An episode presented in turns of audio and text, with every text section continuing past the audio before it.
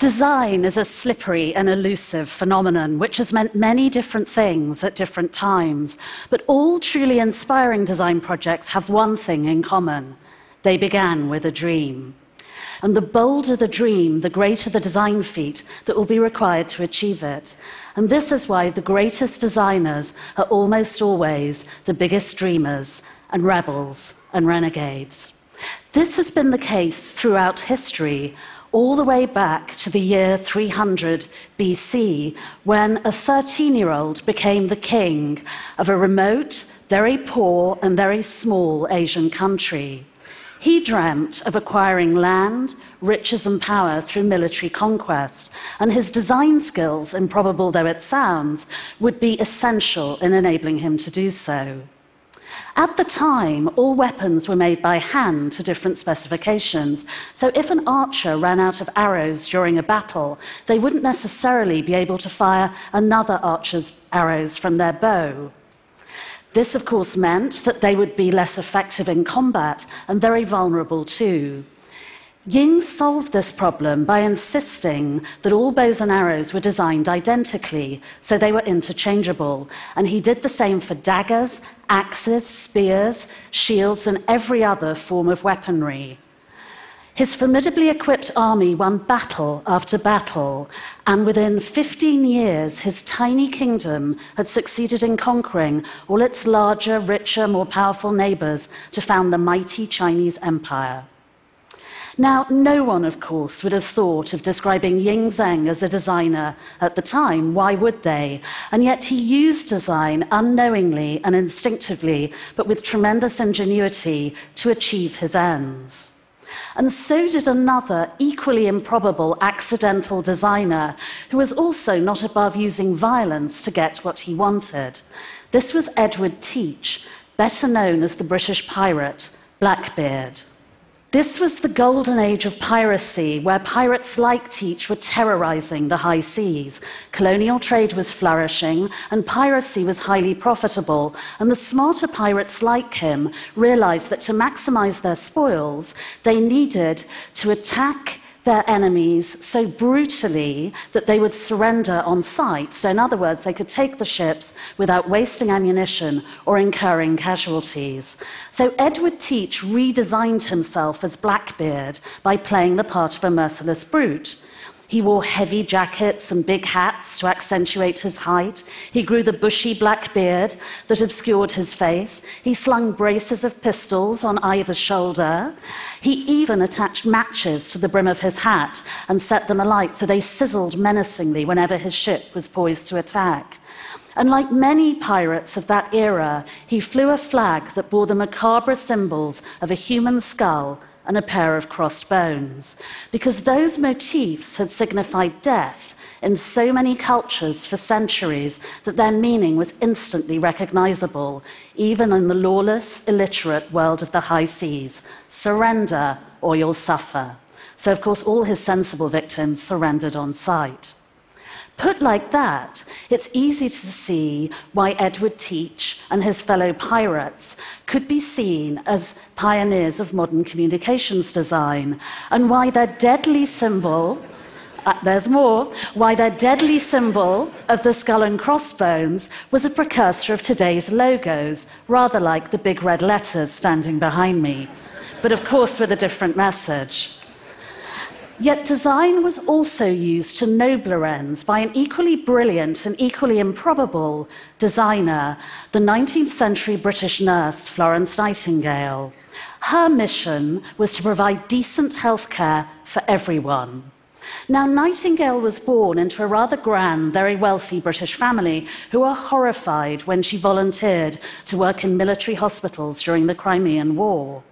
Once there, she swiftly realized that more patients were dying of infections that they caught there in the filthy, fetid wards than they were of battle wounds. So she campaigned for cleaner, lighter area clinics to be designed and built. Back in Britain, she mounted another campaign, this time for civilian hospitals, and insisted that the same design principles were applied to them. The Nightingale Ward, as it is called, dominated hospital design for decades to come, and elements of it are still used today. But by then, design was seen as a tool of the industrial age. It was formalized and professionalized, but it was restricted to specific roles and generally applied in pursuit of commercial goals rather than being used intuitively as Florence Nightingale, Blackbeard, and Ying Zheng had done. By the 20th century, this commercial ethos was so powerful that any designers who deviated from it risked being seen as cranks or subversives. Now, among them is one of my great design heroes, the brilliant Laszlo Moholy-Nagy. He was the Hungarian artist and designer whose experiments with the impact of technology on daily life were so powerful that they still influence the design of the digital images we see on our phone and computer screens. He radicalized the Bauhaus Design School in 1920s Germany, and yet some of his former colleagues shunned him when he struggled to open a new Bauhaus in Chicago years later. Moholy's ideas were as bold and incisive as ever, but his approach to design was too experimental, as was his insistence on seeing it, as he put it, as an attitude, not a profession, to be in tune with the times. And sadly, the same applied to another design maverick. Richard Buckminster Fuller. He was yet another brilliant design visionary and design activist who was completely committed to designing a sustainable society in such a forward thinking way that he started talking about the importance of environmentalism in design in the 1920s. Now, he, despite his efforts, was routinely mocked as a crank by many in the design establishment, and admittedly, some of his experiments failed, like the flying car that never got off the ground. And yet, the geodesic dome, his design formula to build an emergency shelter from scraps of wood, metal, plastic, bits of tree, old blankets, plastic sheeting, just about anything that's available at the time, is one of the greatest feats of humanitarian design and has provided sorely needed refuge to many, many people in desperate circumstances ever since. Now, it was the courage and verve of radical designers like Bucky and Moholy that drew me to design. I began my career as a news journalist and foreign correspondent. I wrote about politics, economics, and corporate affairs, and I could have chosen to specialize in any of those fields. But I picked design because I believe it's one of the most powerful tools at our disposal to improve our quality of life. Thank you, fellow TED design buffs. and greatly as I admire the achievements of professional designers, which have been extraordinary and immense, I also believe that design benefits hugely from the originality, the lateral thinking, and the resourcefulness of its rebels and renegades. And we're living at a remarkable moment in design because this is a time when the two camps are coming closer together. Because even very basic advances in digital technology have enabled them to operate increasingly independently in or out of a commercial context to pursue ever more ambitious and eclectic objectives. So, in theory, Basic platforms like crowdfunding, cloud computing, social media are giving greater freedom to professional designers and giving more resources for the improvisational ones, and hopefully a more receptive response to their ideas.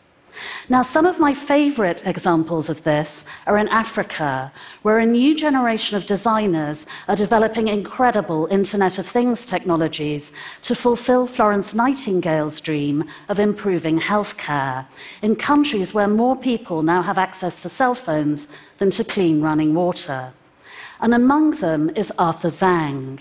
He's a young Cameroonian design engineer who has adapted a tablet computer into the CardioPad, a mobile heart monitoring device.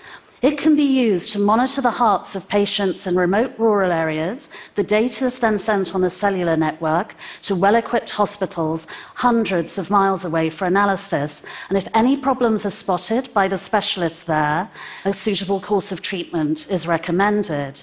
And this, of course, saves many patients from making long, arduous, expensive, and often pointless journeys to those hospitals and makes it much, much likelier that their hearts will actually be checked. Arthur Zang started working on the cardiopad eight years ago in his final year at university, but he failed to persuade any conventional sources to give him investment to get the project off the ground. He posted the idea on Facebook, where a Cameroonian government official saw it and managed to secure a government grant from him. He's now developing not only the cardiopad, but other mobile medical devices to treat different conditions. And he isn't alone, because there are many other inspiring and enterprising designers who are also pursuing extraordinary projects of their own. And I'm going to finish by looking at just a few of them. One is Peek Vision. This is a group of doctors and designers in Kenya who've developed an Internet of Things technology of their own as a portable eye examination kit. Then there's Gabriel Maher, who is developing a new design language to enable us to articulate the subtleties of our changing gender identities without recourse to traditional stereotypes. All of these designers and many more are pursuing their dreams by making the most of their newfound freedom with the discipline of professional designers and the resourcefulness of rebels and renegades. And we all stand to benefit. Thank you.